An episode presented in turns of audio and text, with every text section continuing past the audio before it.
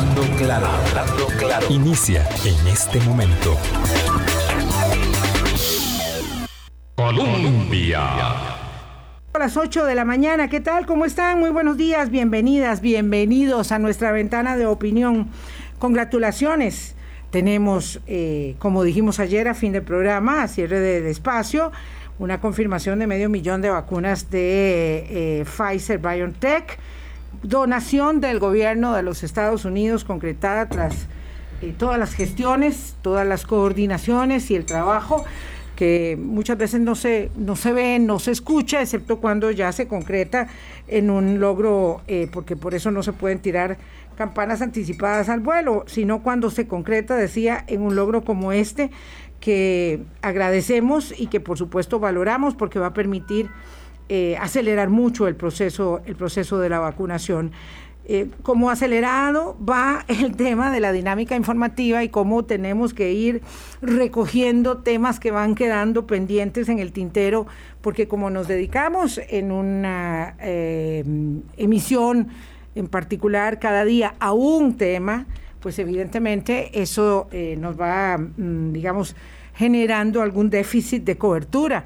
Esta semana vamos a hablar, porque no lo hemos podido hacer, del tema de Haití, por supuesto del tema de Cuba, pero traemos a la mesa un tema pendiente de la semana pasada, era el miércoles que íbamos a hablar del tren eléctrico y no pudimos, eh, porque bueno, estaba en el medio, está ahí todavía en el medio el nombramiento de Otón Solís como representante de Costa Rica, jefe de delegación ante la Organización para la Cooperación y el Desarrollo Económica, noticia que sigue ahí en desarrollo. Vamos a ver en qué termina ello.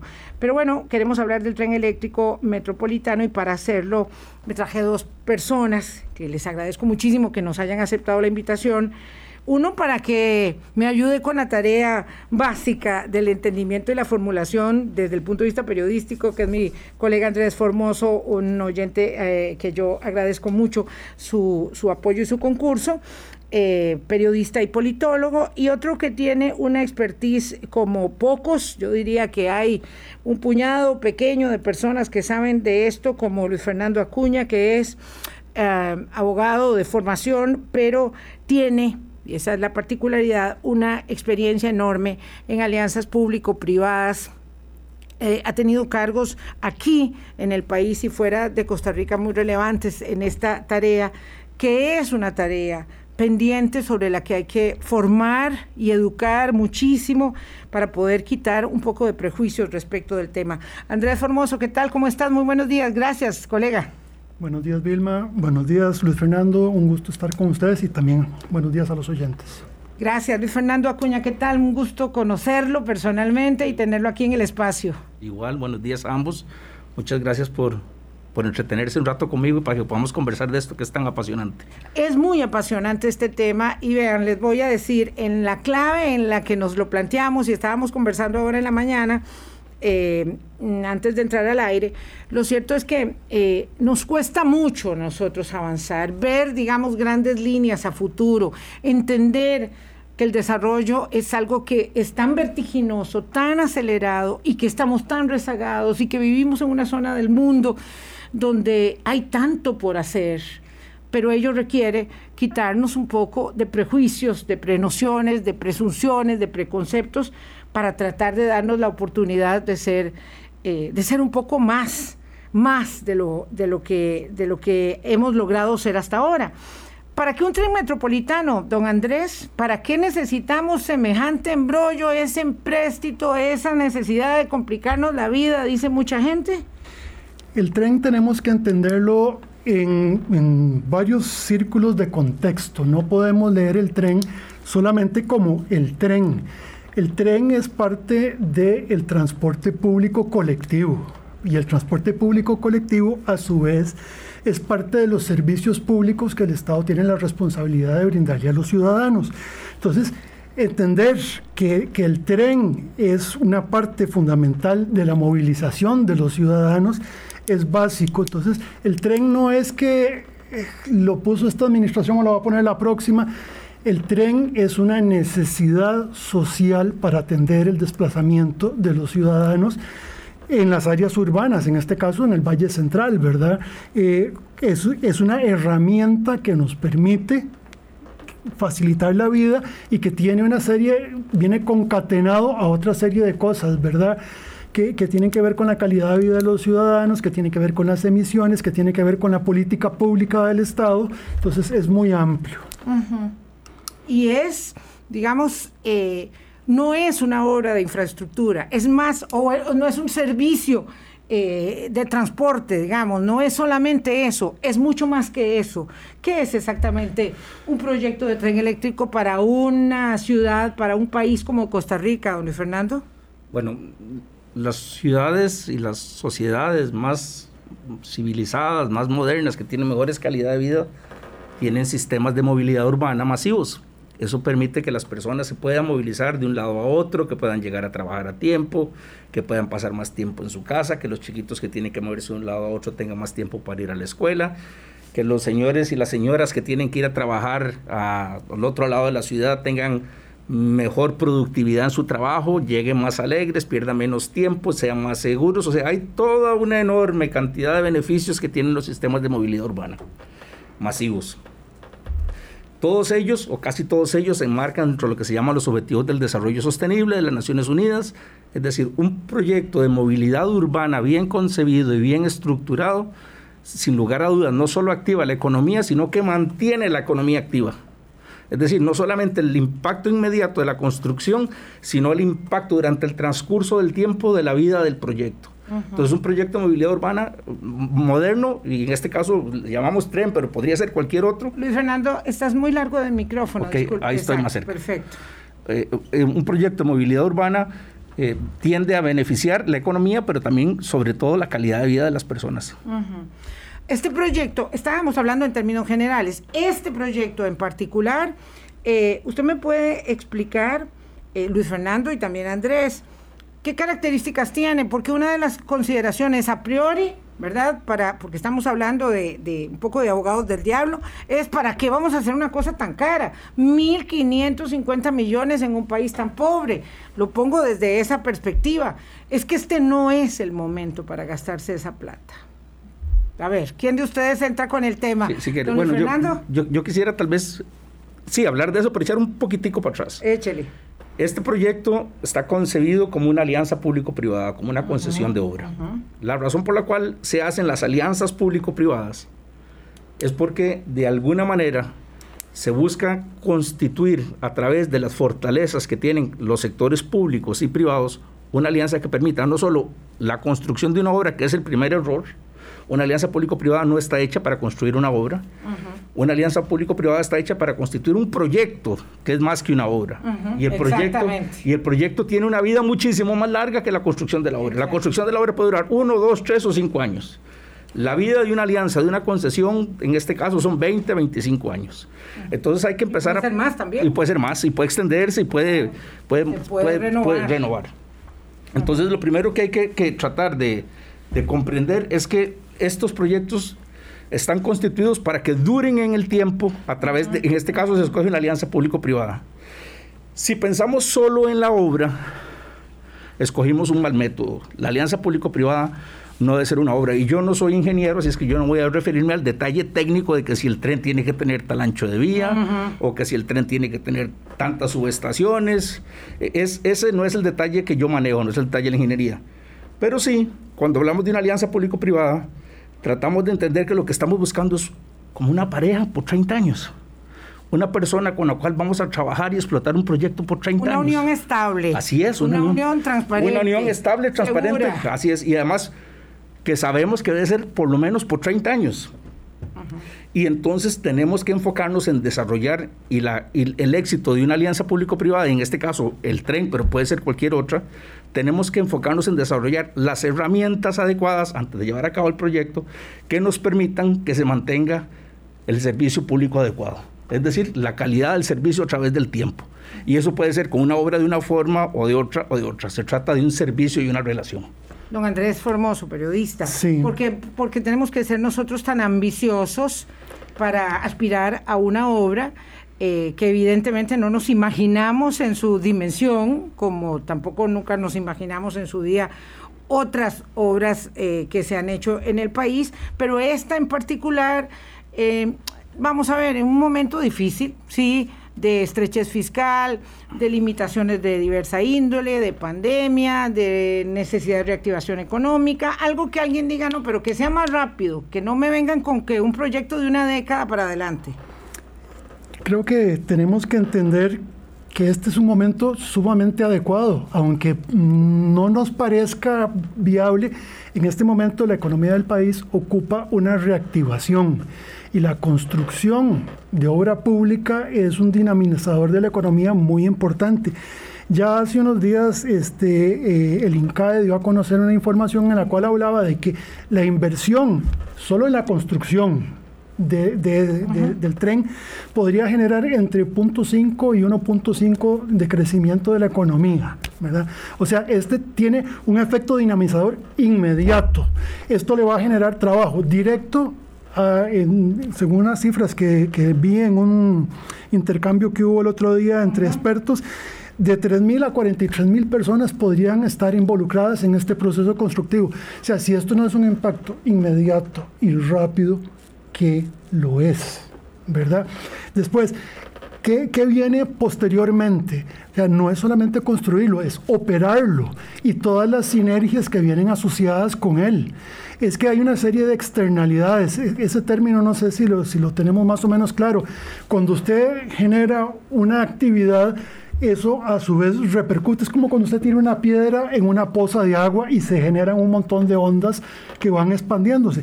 Cuando usted construye una obra pública, usted genera un montón de ondas adicionales. ¿Por qué? Porque la gente que trabaja ahí va a llevar dinero a sus casas, va a tener más, más recursos, va a poder comprar más cosas, porque la gente que tiene una pulpería cerca le va a vender los frescos y las galletas a los operarios que trabajan en la construcción por una serie de cosas. Pero después, además, cuando empieza a operar, el tren tiene la particularidad de ser como el rey Midas, que lo que toca lo convierte en oro. Si nosotros vemos proyectos en otros países, vemos que cuando una empresa anuncia vamos a hacer una línea nueva de tren, no han terminado de hacer el anuncio cuando los desarrolladores urbanos están, están diciendo vamos a poner centro comercial, vamos a construir edificios de apartamentos, vamos y entonces toda la economía del país se reactiva. O sea, es, ¿qué más dinámico que esto para, para, para poner a caminar la economía del país? Y esto no es un asunto de que si es esta administración o es la otra. Este es un proyecto que va a durar muchos años. O sea, esta administración no va a cosechar ningún nada de esto, ¿verdad?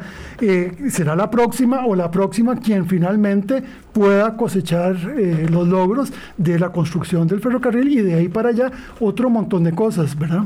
Don Luis Fernando Acuña, como experto en la materia, una consideración que hacía don Roberto Artavia, ex eh, rector del INCA, era, dejemos de ver esto como un proyecto político, dejemos de ver esto con la bandera del partido que está en el gobierno, porque evidentemente es la contundente determinación de la primera dama de la República por su énfasis profesional y eh, como arquitecta y desarrolladora de temas de movilidad urbana y, de crecimiento eh, armónico de la ciudad, la que está metida de cabeza en el tema y ha llevado palo, como ya sabemos.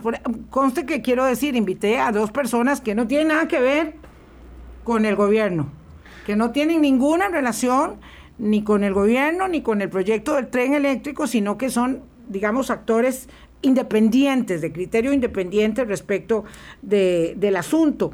Entonces, sin embargo, el asunto o el, el punto de que sea político ha generado una enorme distorsión respecto de la pertinencia del proyecto en sí mismo. Eso por un lado. Eh, y de la mano de eso, esa mm, presunción de que quién sabe qué negocio quieren hacer con el tren. Bueno, eso es una presunción que desafortunadamente tenemos muy enraigada en este país, que es cada vez que se hace una obra, todo el mundo lo primero que se pregunta es quién está haciendo plata con esa obra. Y está bien. ¿Quién va a ganar? ¿Quién va a ganar? Así es. Y eso está bien eh, desde el punto de vista de transparencia. Es necesario ser absolutamente transparente, es necesario tener todos los mecanismos y las cosas en, en orden para que se permita la transparencia y las personas tengamos seguridad de que no se trata de un negocio particular, sino que el que gana y el que mejora en una sociedad con un proyecto de estos es la propia sociedad. Esa es la ganancia, ese es el énfasis, ahí es donde deberíamos de enfocarnos. Debemos de enfocarnos que un proyecto de movilidad urbana correctamente diseñado, una alianza público-privada, una concesión correctamente diseñada, con buenas prácticas, permiten que no estemos pensando en la obra, sino que estemos pensando en el servicio es que seguimos, nosotros seguimos con la mentalidad del señor que quiere hacer una casa y entonces le contrata a un ingeniero los planos y después le dicen, mira, aquí hay un muy buen arquitecto, ¿por qué no dice que se la construya? Lo que está contratando no es un arquitecto, está contratando un constructor, los planos los hizo otro. Así tiene que ser una alianza público-privada, una correcta distribución del riesgo. Nosotros al principio este proyecto tenía un énfasis, en mi opinión, no correcto, sobre el diseño del tren. Y ese no debería ser el énfasis del proyecto. El énfasis del proyecto debería ser el proyecto, la movilidad, cuántas personas se mueven de un lado a otro, cuál es la grilla urbana, cuáles los flujos de tránsito, cómo vamos a financiarlo aparte del pasaje, cómo se va a hacer. Hablábamos ahora de los bienes raíces. Por ejemplo, el aeropuerto de Hidro en Londres se financia casi todo con tiendas y no con las operaciones de tránsito aéreo. Es decir, hay un montón de valores agregados que debidamente estructurados nos hacen pensar que este proyecto puede ser hasta rentable en algún momento. nunca son, los proyectos urbanos de movilidad urbana nunca son autosuficientes, pero sí pueden generar algunas rentabilidades interesantes alrededor.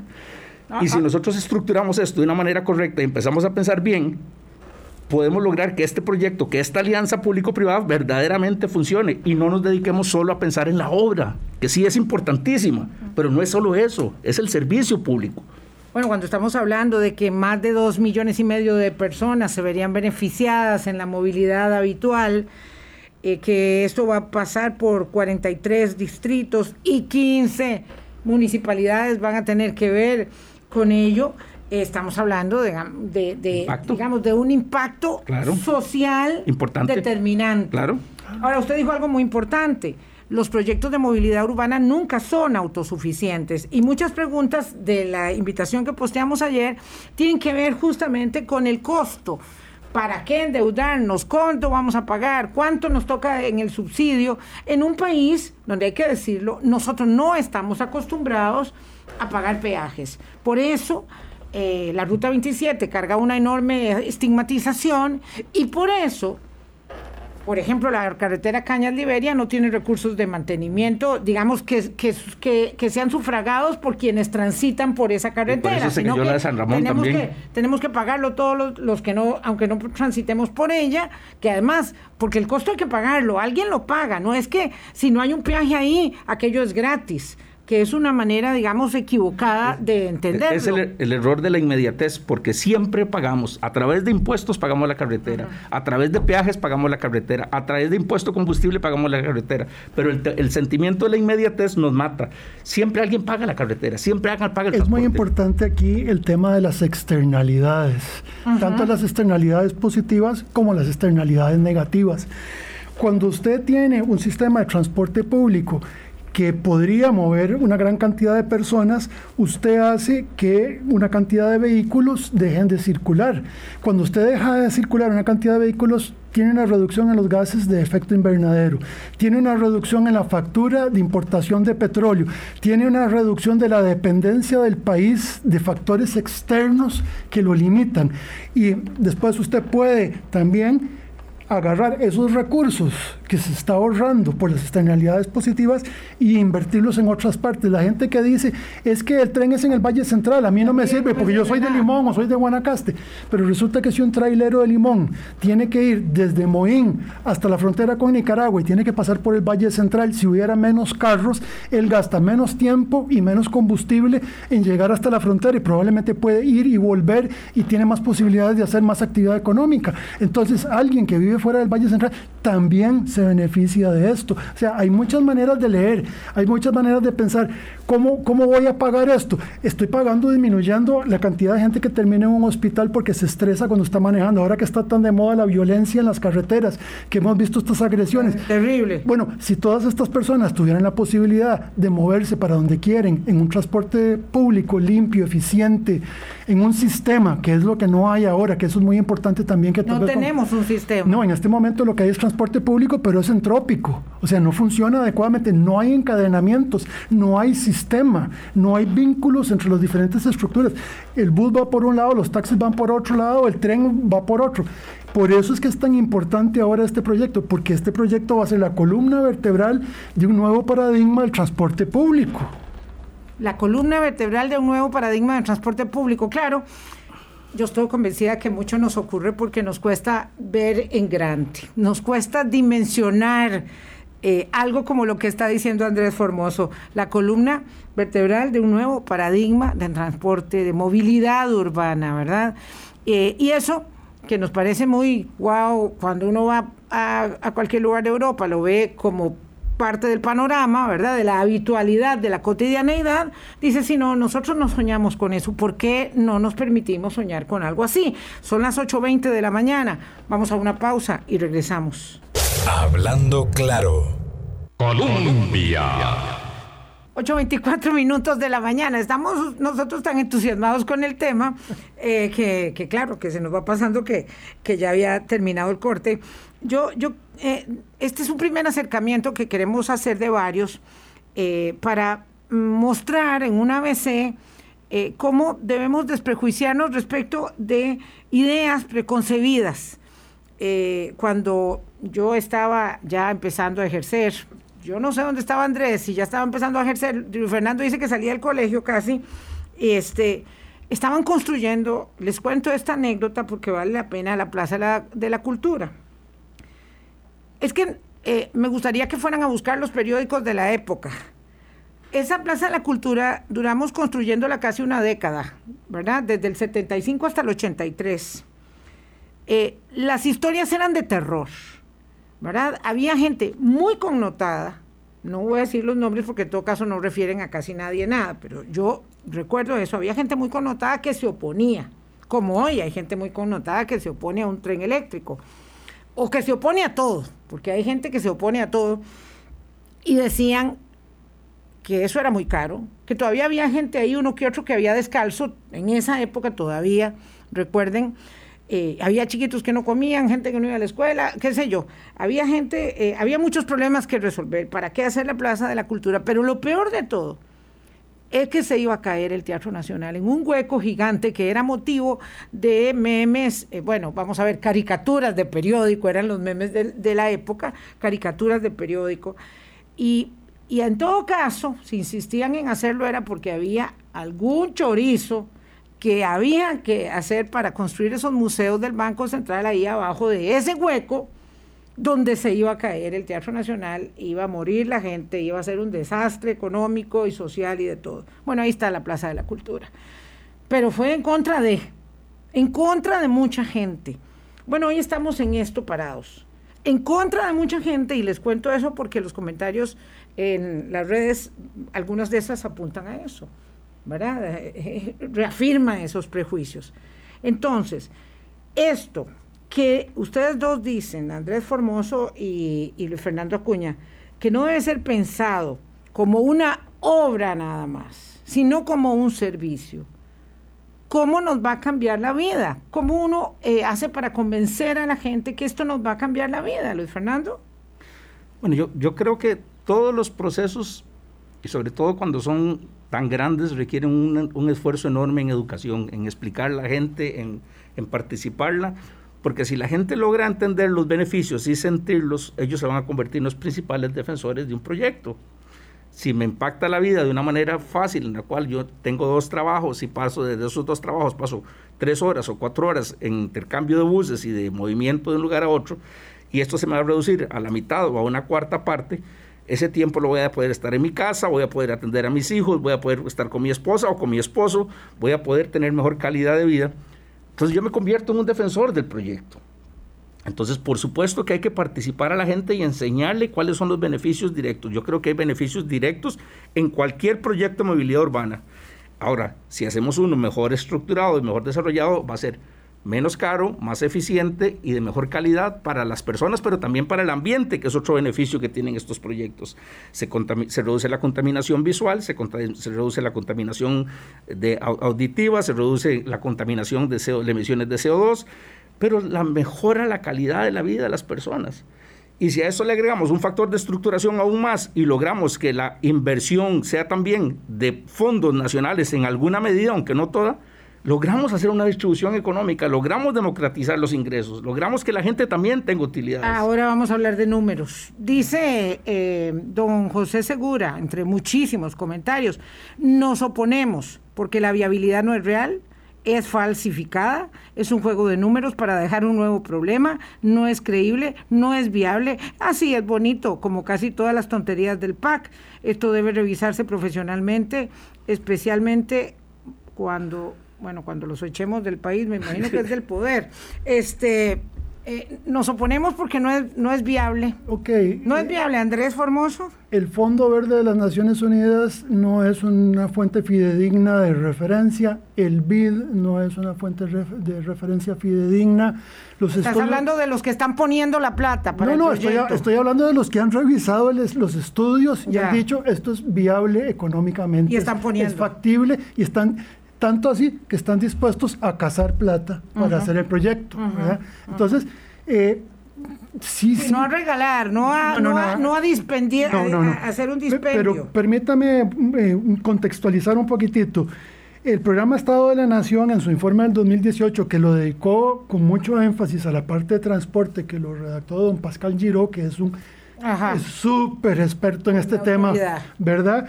El 50% de los trabajadores labora fuera del, cantón en el que vive. O sea, el 50% de los habitantes de los cantones del área metropolitana tienen que desplazarse a algún lado para ir a trabajar, ¿verdad?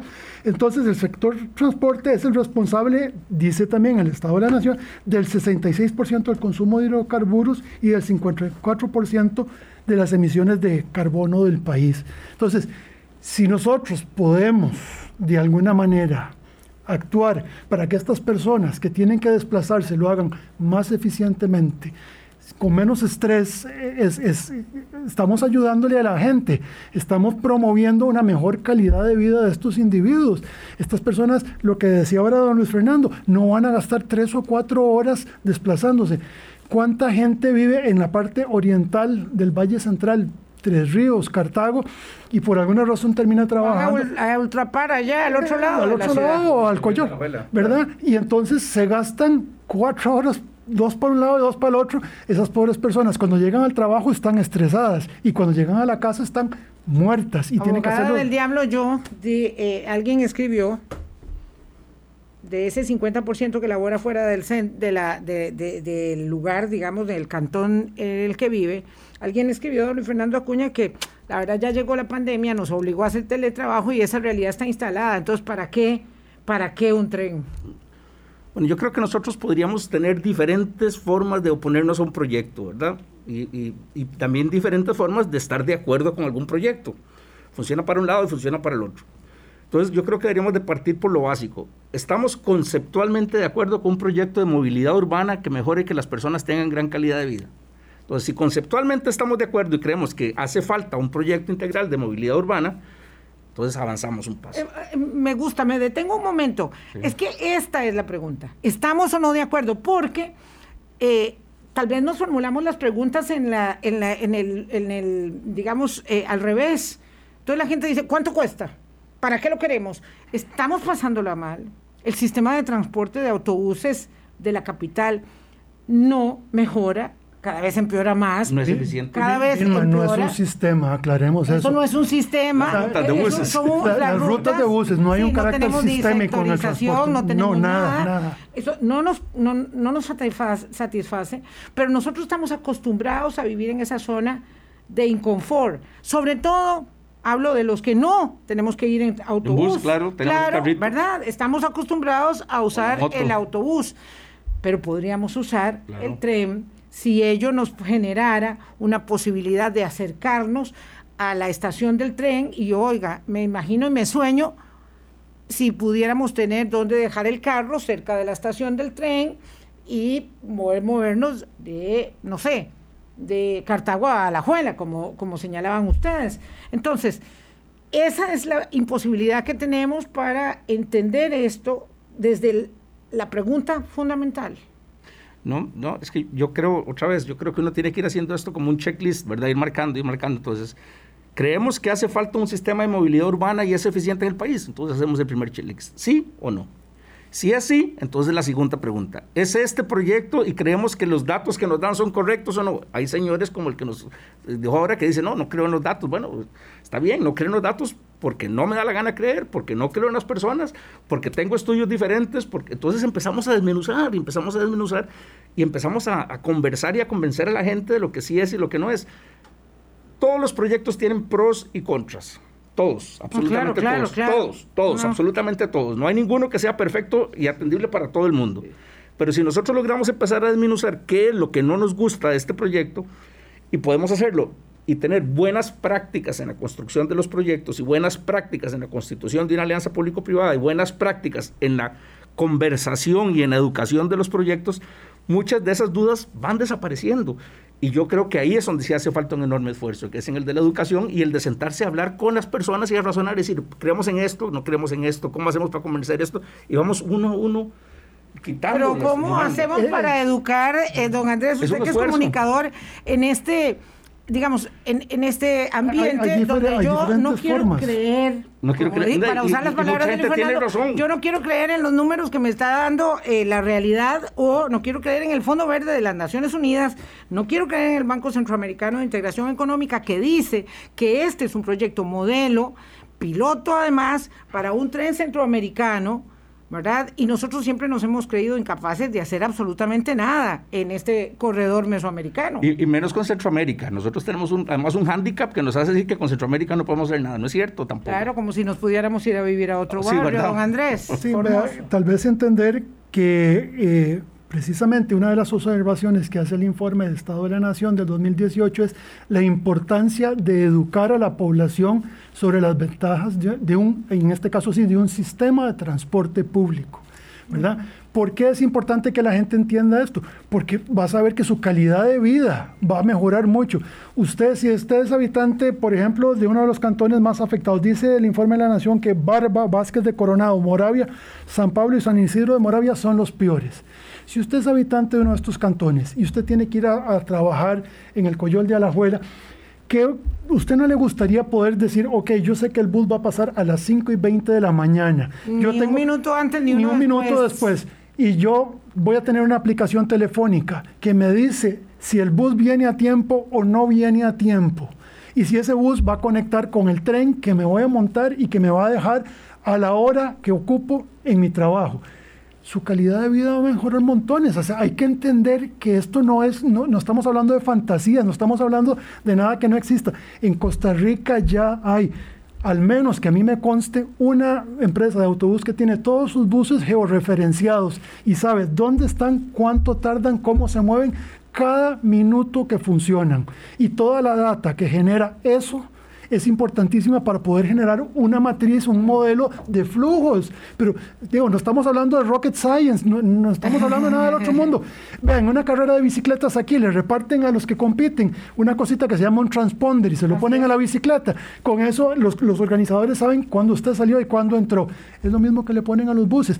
Pegar eso con un programita que mueva la información no, no es nada complicado. Vea, hay un montón de empresas que hacen esto y que han intentado ofrecer estos servicios aquí, pero por alguna razón... ¿Por cuál razón, don Luis Fernando Acuña, por cuál razón estamos tan atrasados? Es decir, es que de verdad da mucha pena pero somos tan latinoamericanos como cualquier otro. Eh, estamos tan atrasados en el sistema de transporte. Digo, por gracia de Dios no, no viajamos en caballo ni en burro. Los seres humanos tenemos un, una enorme resistencia al cambio en general. Hay, hay sociedades que tienen más, otras que tienen menos, pero usualmente tenemos una resistencia al transporte. Usted me recordaba la época de, de, colegio. Yo me acuerdo que cuando yo agarraba el bus de Guadalupe, nos dejaba al frente de la Fischel, ahí en la esquina del correo. Ahí llegaba el bus. Ah, sí, claro. y cuando cambiaron la parada de buses de la Fischel y la pasaron cerca del Morazán, aquel pleito de la gente porque tenía que caminar cuatro cuadras más.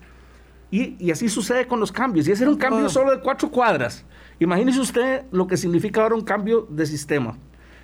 Pero además vea los enormes beneficios. ¿Qué pasa si nosotros tenemos un sistema transparente de cobros donde una persona compra un tiquete electrónico en desamparados, llega, al Plaza, llega a Plaza Víquez, en donde está la terminal. Y con ese mismo tiquete que compró en Desamparados llega hasta el Coyol de la Abuela, o con ese mismo tiquete llega hasta Moravia, o con ese mismo tiquete llega hasta donde tenga que llegar. Entonces tenemos un tiquete con control electrónico que además nos ha costado el tiquete electrónico en este país porque tiene todas las resistencias del mundo por muchas razones. ¿Por nos qué? ha costado, eh, porque es que con, a través de un tiquete electrónico podemos tener trazabilidad de, de cuántas personas se mueven en una ruta. Y de capitales, a través cómo de- se mueven los capitales. Claro, a través de eso además sabemos efectivamente cuáles van a ser las tarifas, porque las tarifas en Arecepa están basadas en acuerdo a los estimados del transporte, de cuántas personas se mueven. ¿Y quién aporta las cifras? ¿Quién Perdón, aporta? estoy haciendo de periodista, pero es que se me, me sale. se, me sale. eh, eh, Las- ahorita- Formoso ahorita- para que hiciera las Ahorita el sistema es casi voluntario, ¿verdad? Es No, no, cada no. quien dice lo que es. Y, y- hay Exacto, unos y- y, poquitos y- y en tenemos que creerles, y porque tenemos no hay creer- manera no hay de saber cuáles son las cifras Pero Cuando usted dice que tenemos que creerles, tenemos que creerles a los autobuseros, dice Claro. usted. No, a- Pues a cual- sí. a los- en este caso a los propietarios de las concesiones de buses, sí, pero, pero una más. Y se tributa sobre eso. Claro. Y entonces cuando nosotros tenemos controles exactos, es- y es que eso es, las personas todas en este país estamos fritos de la corrupción. Una sociedad moderna no puede darse el lujo de no tener controles transparentes. Una democracia moderna tiene que exigir transparencia. Y cuando yo tengo tiquetes electrónicos, hasta puedo, Claro. confir- comp- co- puedo comprobarle a Hacienda una parte de mi gasto, Claro. cosa que ahora no se puede hacer. No, no hay, no hay por eso, son, son controles cruzados, pero además el, el empresario tiene que tributar sobre sus verdaderos ingresos, las tarifas de los autobuses son adecuadas, los flujos de vehículos podemos determinarlos, cuál es la frecuencia que tienen que tener. Es decir, hay una enorme cantidad de cosas que nosotros podemos mejorar si empezamos a tener transparencia Ahí está la parte de la educación. Eh, nosotros como modernidad, ciudadanos modernidad. tenemos que exigirle no solo a los prestatarios del servicio, sino al Estado que cumpla con su función, porque este, el transporte público es tripartito. Hay un usuario, hay un prestatario y hay un regulador, y ese regulador es el Estado, y en este caso la autoridad reguladora de los servicios públicos, ¿verdad? Entonces, ok, ¿qué está pasando aquí? Pero además hay otros actores, una de las hermanitas perversas, ¿verdad? El CTP, Consejo de Transporte Público, Ay, sí. donde están Qué sentados triste, qué juez y parte. Porque tenemos un representante de los taxistas, tenemos un representante de los autobuseros, ¿verdad? Tenemos un representante de los usuarios. ¿Ustedes saben quién es el representante de los usuarios en el CTP? ¿Ustedes han visto una declaración del representante de los usuarios del CTP? No. ¿Sobre qué le opina sobre el ferrocarril, sobre el transporte, sobre la renovación de las concesiones? Yo hice un, un scouting ahora para venir al programa. Nada. Nada. Nada. Con costos pude averiguar quién es la persona, ¿verdad? Y me metí, porque dice que es una representante de una ONG, entonces me metí en la página de la ONG para ver. Creí que en la página de la ONG iba a tener una referencia, nosotros representamos, tenemos el representante de los ni siquiera dice en la página, yo soy el representante de los usuarios del No tenemos transporte ningún- público. ningún Entonces, poder. ¿cuál es nuestra voz como usuarios en este tema del transporte público, en este tema del tren? Yo quisiera saber cuál es la posición, ¿verdad? No- Vamos a ver, va- va- vamos a ver, hablemos un poquito de los costos en lo que nos queda de tiempo. Yo les dije, esto es un ABC, eh, no sé, esto es un A, porque no nos alcanza ni B ni C. Apenas para entrar en el tema vamos a tener muchos otros este, eh, acercamientos. Eh, vamos sobre los costos. El proyecto está cifrado en 1.550 y pico millones de dólares y ya tenemos 800 millones, tenemos la mitad. ¿Verdad? Entre el Banco Centroamericano de Integración Económica y el Fondo Verde, que se apuntó muy recientemente y por eso el tema vino de nuevo a la palestra pública. Tenemos 800 millones de dólares. Para esto es la alianza público-privada, porque no podemos sacar esto del presupuesto eh, público. Entonces vamos a buscar un socio, un matrimonio, una pareja estable de unas varias décadas. Y ya vamos a hablar de ello. Hablando claro. Colombia. País en sintonía 844. Don Luis Fernando Acuña es abogado, es especialista en alianzas público-privadas, tiene una enorme experiencia en este tema. Mm, Don Andrés Formoso es periodista y politólogo y esta, esta es su gran pasión, el tema eh, de la movilidad y la infraestructura y eh, estudia mucho sobre el tema. Él nos hace, nos hace la tarea eh, esta mañana. Este proyecto está cifrado, decíamos, en 1.550 y pico millones de dólares. Tenemos 800 millones de dólares ya aportados por el Banco Centroamericano de Integración Económica y el Fondo Verde. Hay gente que dice que para qué endeudarnos más. Hay gente que dice, y hay que aclararlo, que es que cojan esta plata para hacer más bonos proteger o para hacerle un impulso a la educación. No, es que esto es para este proyecto en particular. El gobierno no puede decir, bueno, ahora no me lo gasto en esto, Banco Centroamericano o Fondo Verde, y me lo gasto en lo otro. Es para este proyecto en particular que están apostándose esos recursos. Si no queremos hacer tren, no hay los 800 millones de dólares. Eso sería lo más importante de entender. Ahora, Luis Fernando, para conseguir los otros 750 hace falta un socio privado. Ahí es donde hay otro bemol. La gente dice, mm, se van a ganar mucha plata, se van a llevar las divisas, este, van a hacer un negocio sucio. ¿Cómo hacemos para explicar esto y entender que un tren en ninguna parte del mundo es una obra rentable? Es otra cosa. Bueno, no es rentable de acuerdo a la métrica común, ¿verdad? La métrica común que te dice que hay activos y pasivos y entonces que entra tanta plata y se gasta tanta plata. Sin embargo, hay otra, toda otra métrica alrededor del tren que yo me sentaría a discutir con cualquiera que hacen que el proyecto sea rentable. No rentable desde esa métrica, pero con un impacto social importantísimo en calidad de vida, en ambiente y además de, además de las otras cosas que sí se pueden medir, como son tiempos y ahorros, etcétera. ¿Cómo hacemos? Bueno, yo, yo yo soy un creyente en las alianzas público-privadas. Yo creo que además las alianzas público-privadas nos permiten tener controles y transparencias que no tienen las formas de, de, contractuales tradicionales, nos permiten controles desde la construcción de la obra hasta la operación de la misma. Hay controles cruzados con bancos, con finanzas, con hacienda, es absolutamente transparente el sistema y además permite una buena, un buen control del objetivo final que es el servicio público. Es más transparente que la inversión ah, solo del Estado. Es muchísimo. Bueno, la experiencia que tenemos estos dos días nos dice que esa no tiene nada de transparente. Con cochinilla, dice usted. Tal vez don Fernando nos había comentado fuera del aire hace un rato, es que a veces cuando pensamos en una inversión público-privada, ese privado para nosotros tiene diferentes caras y diferentes formas un privado, usted nos explicaba hace un rato, puede ser un fondo de pensiones. o sea, son las platas de los costarricenses que podrían, y no, no es que esos fondos van a tener pérdidas, perdón, para nada. Están garantizados los ingresos, además. Eh, exactamente. Entonces es los costarricenses invirtiendo en los negocios de los costarricenses. No, no es una compañía extranjera que vino y trajo toda la plata. Aprovecho, Andrés, aprovecho para que, para que Luis Fernando diga ¿Quién es el dueño de Global Vía, la ruta 27 nuestra? Cuente. Bueno, la mayoría de las personas creen que la empresa dueña de Global Vía es un grupo español. Esa es simplemente la operadora, que se llama Global Vía. Global Vía tiene es propietaria de tres fondos de pensiones, uno inglés, otro canadiense y otro holandés.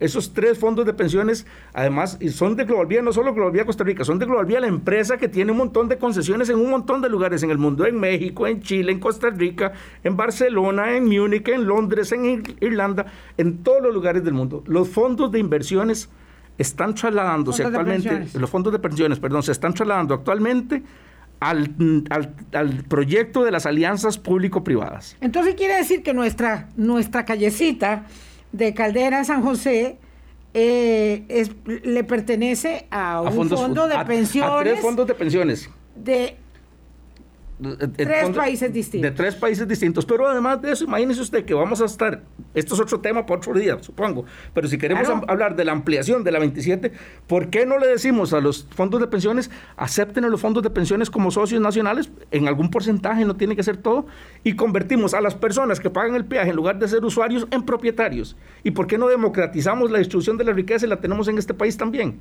O sea, que podemos hacer encadenamientos económicos, no solo técnicos, sino económicos, que permitan que los costarricenses reciban ese beneficio y dejemos de estar diciendo es que se llevan los españoles la plata, es que se llevan los chilenos la plata, es que se llevan los gringos la plata. Podemos declararnos parte de esa plata en el país, esas utilidades, pero tenemos que tener una mejor construcción y entendimiento de lo que significan las estructuraciones de las alianzas público-privadas y los proyectos en general. Cerramos el círculo con el tema de la educación que es el punto que ha asistido el, eh, precisamente el informe Estado de la Nación. Si no educamos a los ciudadanos sobre la importancia de entender por qué el transporte público es fundamental para la actividad económica del país, no vamos a poder dar estos pasos, la gente no va a comprender. Esto se puede dar desde diferentes campos, la educación formal, la educación no formal. En el campo formal, en las escuelas, en los colegios, debería haber dentro de la materia, yo no sé si de cívica o de estudios sociales, algún tipo de charlas, presentaciones, en donde los muchachos puedan estudiar y analizar la importancia de este, de este tema, porque es un tema con el que lidian cada vez que salen a la calle, cada vez que salen de la escuela o del colegio, tienen que lidiar con el transporte colectivo. Y en el sector no formal, que serían, por ejemplo, los medios de comunicación, también hay una obligación de los medios de comunicación de informar adecuadamente, pero cuando uno ve que ciertos medios de comunicación, eh, yo no sé qué es lo que... qué vergüenza. ¿Verdad? Ni lo digan, ni lo digan, Andrés Formoso, qué vergüenza Se pone uno rojo de la, de la, rojo de, la, de, de la vergüenza. que demos el siguiente paso y empecemos a hacer educación comunal y empecemos a reunirnos con las comunidades y empezar a explicarles los proyectos. Sería un ejercicio interesantísimo para las comunidades, pero también para las entidades que están desarrollándolo, porque eso permite la retroalimentación y permite que la gente no solo entienda, sino que también las debilidades de los proyectos, porque ningún proyecto es perfecto. Todos son perfectibles. Ah, exacto, exacto. No puede ser que todo esté acabado eh, al, al detalle final. Nos quedan cuatro minutos, dos para cada uno. Don Andrés eh, Formoso, periodista, politólogo, Luis Fernando Acuña, abogado, especialista en alianzas público-privadas. Mm, de verdad les agradezco tanto que hayan venido, me encanta la dinámica con ustedes dos, entre ustedes dos, y eh, vamos a hablar más del tema. ¿Por qué debemos permitirnos pensar en el proyecto de un tren eléctrico metropolitano, don Andrés Formoso?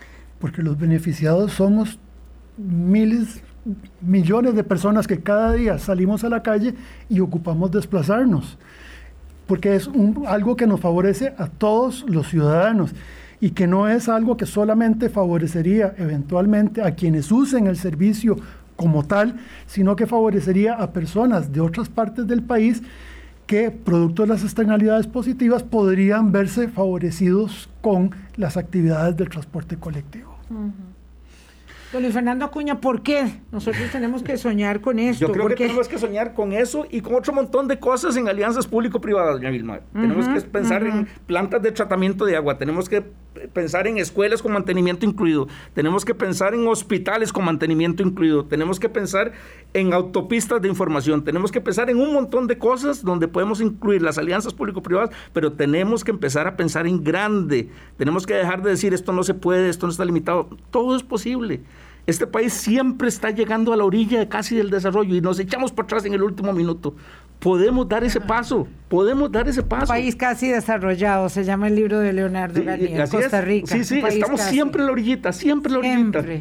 Pero algo nos contiene, algo, nos, limita, nos autolimita, yo creo, Yo creo que es falta de comunicarnos y hablar con transparencia las cosas. Yo mm. invertiría, yo invertiría, yo invertiría más en eso. yo digo, Luis Fernando, tenemos una idiosincrasia que, que, que, nos lleva. Somos montañeses. Somos montañeses. Nosotros vemos el mundo aquí en estas cuatro montañitas del Valle Central y no somos montañeses. Digo, uno no se imagina cómo es la calidad de, de vida, eh, no sé, en una pequeña ciudad como Burdeos, donde se comunica, como decía Andrés, el tren con el autobús, con el tranvía, porque hay de todo, ¿verdad? Donde, donde todo aquello está interconectado, donde uno puede salir en bicicleta y cuando se cansa tomar el tren, montar la bicicleta en el tren y decir me voy de nuevo para la casa, y donde hay tantas condiciones de calidad de vida que uno cree que está en el paraíso.